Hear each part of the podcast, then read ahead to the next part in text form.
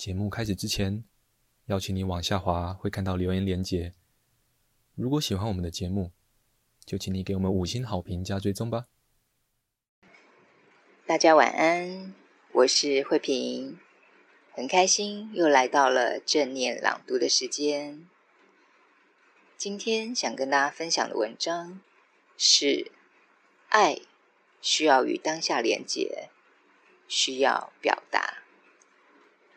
这篇文章来自于卡巴金的《正念疗愈力》，译者是胡君梅。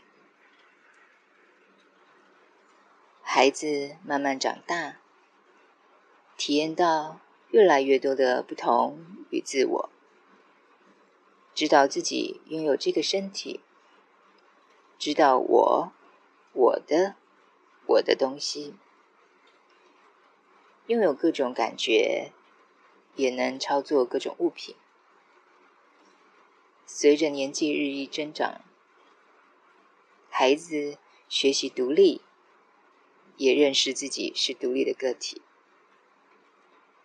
在此同时，他们依旧需要与他人连结，需要有归属感，才能有安全感与心理健康。这不是依赖。或独立的问题，而是人本来就是需要互相依赖。孩子不再像过往成为母亲身体的一部分，然而他们确实需要一种持续性的情感连结，不论是跟父母或其他人，这样最终才能感觉到自己是完整的。此情感连结之所以能够持续，当然是因为有爱。然而，爱本身是需要浇灌方能开花结果的，即便在孩子与父母之间亦然。爱并不会总是在那供人源源不绝的取用，爱需要与当下连结。需要表达出来。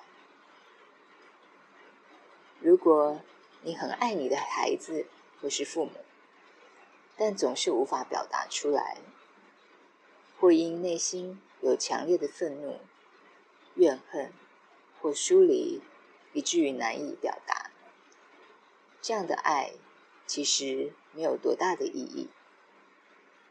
如果你表达爱的方式就是强迫别人，采纳你的观点，或听从你的指令，这样的爱也没有什么意思。假若这是你表达爱的方式，却完全没有觉察，也不了解对方怎么看待你所谓的关爱，这是很不幸的，尤其是对自己的孩子。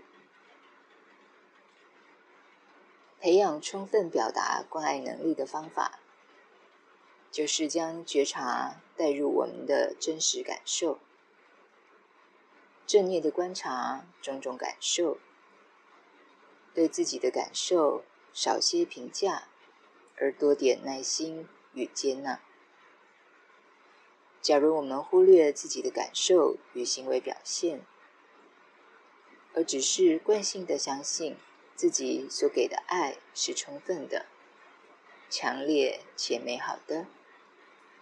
亲子关系迟早会变得紧张、严重冲突，甚至断裂。尤其是我们无法看到与接纳孩子的真实模样时，这正是何以表达无条件的关爱的慈心静观，即便只是很短暂的时间。亦能产生浓郁的滋养。今天的分享就到这里。最后，我们来送慈心的祝福给自己，给大家。愿我平安、健康、快乐。愿你平安、健康、快乐。愿大家平安、健康、快乐。祝福大家有个美好的夜晚，晚安喽。